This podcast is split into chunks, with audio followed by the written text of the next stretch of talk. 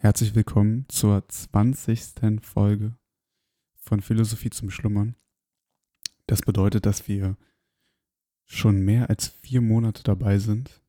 Ist echt abgefahren, um ehrlich zu sein.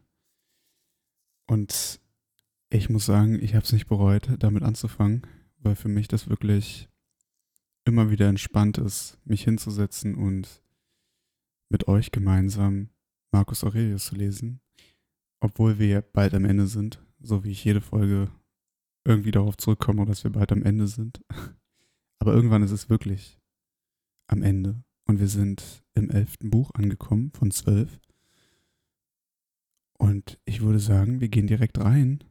Die Sonne scheint. Es ist mittlerweile wieder Sommerzeit. Und auf geht's.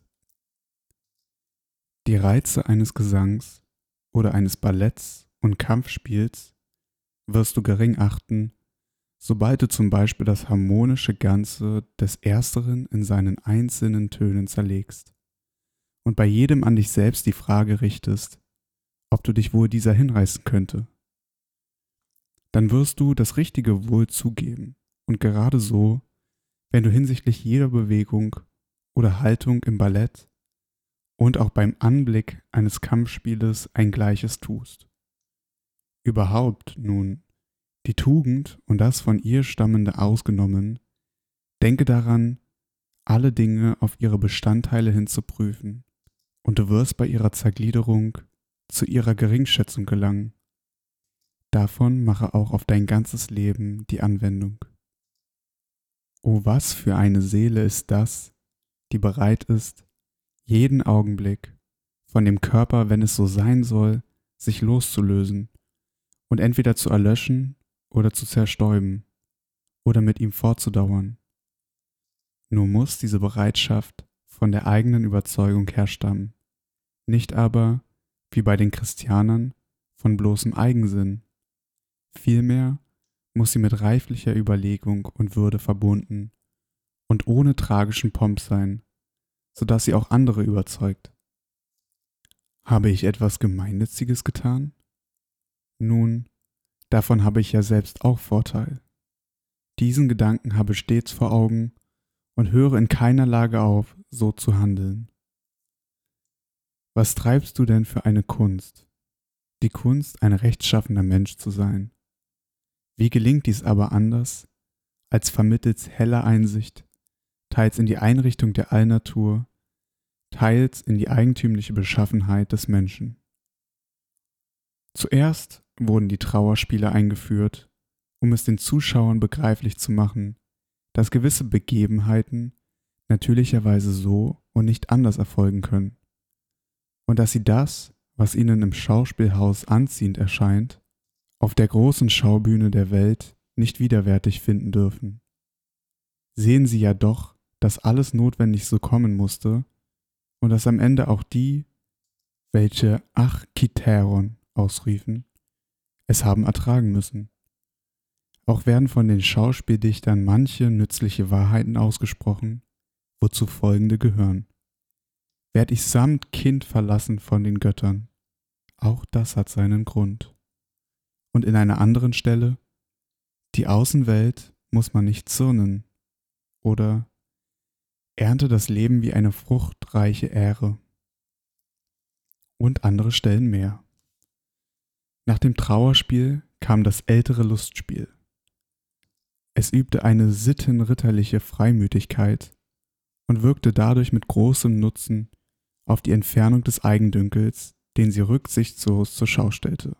Zu welchem Zweck selbst ein Diogenes manches aus ihr sich zu eigen machte. Die darauf folgende mittlere Komödie, was war sie? Unendlich die neue, die bald in mimische Künsteleien ausartete. In welche Absicht ist sie wohl eingeführt worden? Das sage mir einer. Zwar ist es unverkennbar, dass auch hier manche nützliche Wahrheit ausgesprochen wird. Allein welcher Zweck wird denn eigentlich bei solcher dramatischen Poesie nach ihrer ganzen Anlage beabsichtigt? Wie einleuchtend muss es dir nicht vorkommen, dass keine andere Lebenslage zum Studium der Weisheit so geeignet sei, als diejenige, in der du dich jetzt gerade befindest. Fußnote Marc Aurels Leben war voll Prüfungen und Mühen aller Art. Alle Umstände des Lebens sind geeignet, uns Weisheit zu lernen.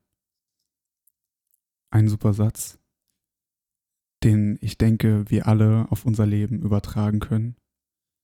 Das heißt, dass wenn ja die Situation vielleicht mal aussichtslos aussieht und man eben mit bestimmten ja Herausforderungen zu kämpfen hat, dass man sich dann kurz zurückstellt und sagt, ganz ehrlich, ich probiere das Beste draus zu machen und aus diesen Situationen, die mir begeben, etwas zu lernen und nicht das Schicksal zu verurteilen und in Selbstmitleid zu versinken. Weiter geht's. Ein Zweig von seinem Nachbars Zweige losgehauen, ist damit notwendigerweise zugleich auch vom ganzen Baumstamme abgehauen. So ist es folglich auch ein Mensch, der sich von einem seiner Mitmenschen lossagt, von der ganzen menschlichen Gesellschaft abgefallen. Den Zweig nun haut doch eine fremde Hand ab. Ein Mensch dagegen trennt durch Hass und Abscheu sich selbst von seinem Nächsten und bedenkt dabei nicht, dass er damit zugleich sich vom ganzen Gemeinwesen losgerissen hat. Doch ist es ein Geschenk Gottes, der die menschliche Gesellschaft zusammenfügte, dass es uns vergönnt ist, wieder mit dem Nachbarzweige zusammenzuwachsen und wiederum ein ergänzender Teil des Ganzen zu werden.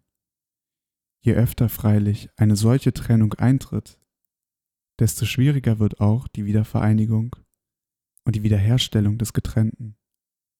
Und überhaupt ist ein Unterschied zwischen einem Zweige, der von Anfang an mit dem ganzen Baume emporwuchs und denselben Trieb zum Wachstum behielt, und einem anderen, der erst abgehauen und dann wieder aufgepfropft ward. Denn der letztere, was wohl auch die Gärtner bestätigen, wächst zwar mit seinem Stamme wieder zusammen, schmiegt sich aber doch nicht mehr völlig an. Diejenigen, die dich daran hindern wollen, dem Wege der gesunden Vernunft zu folgen, werden doch nicht imstande sein, dich von pflichtmäßiger Handlungsweise abzubringen. Ebenso wenig aber lass du dich in deinem Wohlwollen gegen sie stören. Vielmehr bleibe gleichmäßig fest in diesen beiden Grundsätzen, nämlich nicht nur in deinen Urteilen und Handlungen beharrlich zu sein, sondern auch Sanftmut gegen diejenigen zu zeigen, die dich daran zu hindern suchen oder auch sonst deinen Unwillen erregen. Denn auf sie zu zürnen wäre ebenso sehr eine Schwäche als seiner Handlungsweise untreu zu werden und aus Bestürzung nachzugeben. In beiden Fällen nämlich würdest du Reih und Glied verlassen, dort aus Furcht, hier aus Abneigung gegen deine natürlichen Verwandten und Freunde. Die Natur steht niemals gegen die Kunst zurück, vielmehr sind die Künste Nachahmerinnen der Natur. Und wenn dies ist, und wenn dies ist, so dürfte wohl die vollkommenste und alles andere umfassende Natur der künstlerischen Geschicklichkeit nicht nachstehen. Alle Künste aber verfertigen das Unvollkommene um des Vollkommenen willen. So verfährt auch die Allnatur. Hier hat auch die Gerechtigkeit ihren Ursprung, aus der alle übrigen Tugenden sich entwickeln denn solange wir uns noch mit den gleichgültigen Dingen zu schaffen machen oder uns als leicht verführbare, voreilige und wetterwendische Menschen zeigen, wird die Gerechtigkeit von uns nicht beobachtet werden. Die Außendinge, die du mit Furcht oder Hoffnung suchst oder fliehst, kommen nicht zu dir. Vielmehr kommst du gewissermaßen zu ihnen. Bekümmere dich doch also nicht um sie, und auch sie werden dann ruhig bleiben, wo sie sind. An dich wird man sie weder fürchten noch verlangen sehen.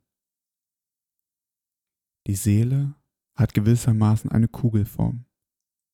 Sofern sie sich weder nach irgendeiner Seite hin ausdehnt, noch in sich selbst zurückzieht, weder sich verflüchtigt noch erliegt, wird sie leuchten wie ein Licht und die Wahrheit von allem und folglich auch in die in ihr selbst befindliche erblicken. Fußnote Die Kugel als vollkommenste Figur wurde häufig als das Bild der Vollkommenheit gebraucht. Verachtet mich jemand? Das ist seine Sache.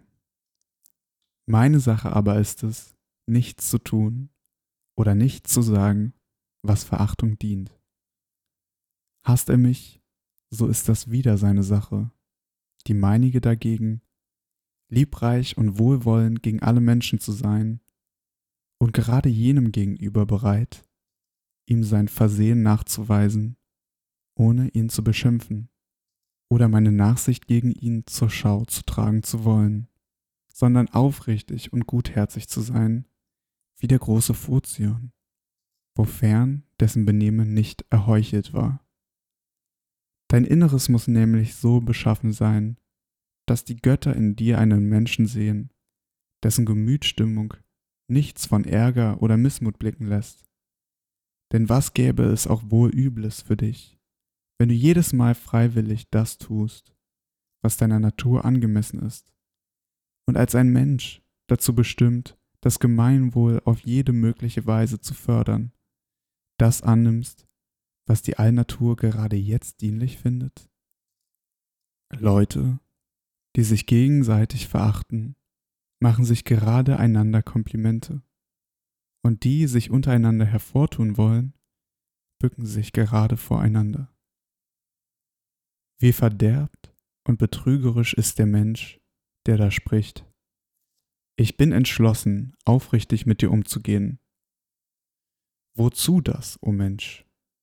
Es ist unnötig, das erst zu sagen. Es muss auf der Stelle sich zeigen. Schon auf deiner Stirne muss diese Versicherung geschrieben sein. Es muss sogleich aus deinen Augen hervorleuchten, wie der Geliebte im Blicke des Liebenden sogleich alles lesen kann. Überhaupt muss der aufrichtige und gute Mann in seiner Art eben das sein, was der Übelriechende in der seinigen ist. Wer ihm nahe kommt, merkt es sogleich.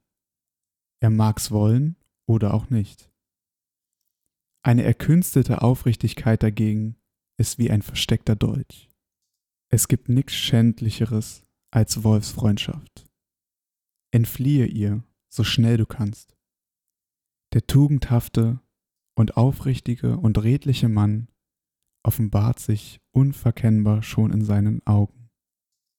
Irgendwie auch wieder ein starker Absatz hier vom guten Markus. Ich finde, hier passt der Spruch auch ganz gut. Taten sprechen mehr als Worte. Das heißt, dass man, wie Markus Aurelius auch sagt, nicht sagen, dem anderen sagen soll, dass man ihm aufrichtig gegenüber sein will, sondern dass man es einfach ist und dass durch diese Tat, die man vollbringt, die Worte in dem Sinne ausgesprochen werden, ohne dass sie ausgesprochen werden, weil der andere es fühlt, wie man sich dem anderen gegenüber verhält. Ich glaube, dass sich das wirklich auf sehr viele Bereiche auch übertragen lässt. Und ich persönlich immer nach dem Sprichwort gehe, wie gesagt, Taten sprechen mehr als Worte. Weiter geht's. Die Fähigkeit, ein glückliches Leben zu führen, ist in unserer Seele vorhanden. Sie darf nur gegen gleichgültige Dinge sich wirklich auch gleichgültig verhalten. Und sie wird sich auch als dann so verhalten, wenn sie jedes von ihnen teilweise und im Ganzen betrachtet und sich erinnert, dass kein Ding uns zwingen kann, so oder anders davon zu urteilen, dass die Gegenstände nicht zu uns kommen, sondern unbeweglich stehen. Vielmehr wir es sind, die die Vorstellung von ihnen erzeugen und uns diese gleichsam selbst einprägen, während es uns doch frei steht, dieses Urteil darüber uns nicht zu bilden oder auch wenn es sich etwa bei uns schon eingeschlichen hat, es sogleich wieder zu tilgen. Und einer solchen Vorsichtsmaßregel wird es nur auf kurze Zeit bedürfen, da unser Leben bald aufhören und diese Besorgnis ein Ende machen wird. Was hat demnach dieses richtige Verhalten für große Schwierigkeiten? Denn es ist naturgemäß. So freue dich dessen, und es muss dir leicht sein. Ist aber naturwidrig, so untersuche, was deiner Natur gemäß ist. Und strebe dann danach, auch wenn es dir keinen Ruhm einbringt. Jedem ist es gestattet, sein eigenes Wohl zu suchen. Denke an den Ursprung jedes Dinges aus welchen Stoffen es besteht, in welche Form es sich umwandelt, was es nach seiner Verwandlung sein wird und dass ihm durch diese Veränderung kein Übel widerfährt. Erstens ist zu betrachten, in welchem Verhältnis stehe ich zu dem Menschen. Wir sind alle füreinander da und in einer anderen Hinsicht stehe ich an ihrer Spitze. Wie der Widder die Schafe führt, und der Stier die Rinder. Doch betrachte dies Verhältnis auch von einem höheren Gesichtspunkte. Ist nicht alles ein Atomgewirr? So ist die Natur Beherrscherin des Alls. In diesem Falle sind niedere Wesen den höheren untergeordnet und letztere einander beigeordnet. Zweitens. Wie zeigen sich die Menschen bei Tische, in ihren Zimmern und in den übrigen Lebenslagen? Und besonders, welche Gewalt haben ihre Grundsätze über sie? Und mit wie viel Eigendünkel verrichten sie ihre Handlungen? Drittens. Ist ihr Handeln vernünftig, so darfst du nicht unwillig werden. Ist es aber nicht vernünftig, so handeln sie offenbar wider Wissen und Wollen. Denn wie jede Seele ungern auf die Wahrheit verzichtet, so auch auf das geziemende Betragen gegen jedermann.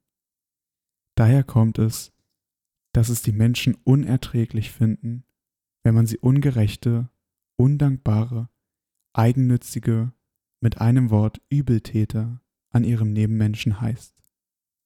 Viertens. Auch du vergehst dich oft und gehörst also in dieselbe Klasse. Und auch wenn du dich auch von gewissen Vergehen fernhältst, so hast du wenigstens die Anlage dazu, obgleich du aus Furcht oder Ehrsucht oder sonst einer schlimmen Neigung solcher Vergehen dich enthältest. Fünftens. Du kannst es nicht einmal recht wissen, ob dieser oder jener sich wirklich vergangen hat. Denn vieles geschieht auch vermöge eines Dranges der Umstände und man muss überhaupt mit manchen Verhältnissen zuvor bekannt sein, um über die Handlungsweise eines anderen ein gegründetes Urteil abgeben zu können. Das ist auch so ein Punkt, hier der fünfte Punkt in seiner Auflistung, bei dem ich denke, dass wir als Menschen oder als Gesellschaft heutzutage öfter eher darauf eingehen sollten und sich mal überlegen sollten, dass wenn irgendjemand etwas tut, das man selber überhaupt nicht verstehen kann und aus diesem Grund eben auch verurteilt, in welcher Art und Weise, sei mal dahingestellt, aber man verurteilt es, weil man es selber nicht versteht. Dann denke ich, dass man probieren sollte zu verstehen, warum die Person so handelt und diesen Kontext zu verstehen, denn vielleicht ist diese Handlungsweise die man nicht versteht, im Kontext der jeweiligen Person die richtige Handlung.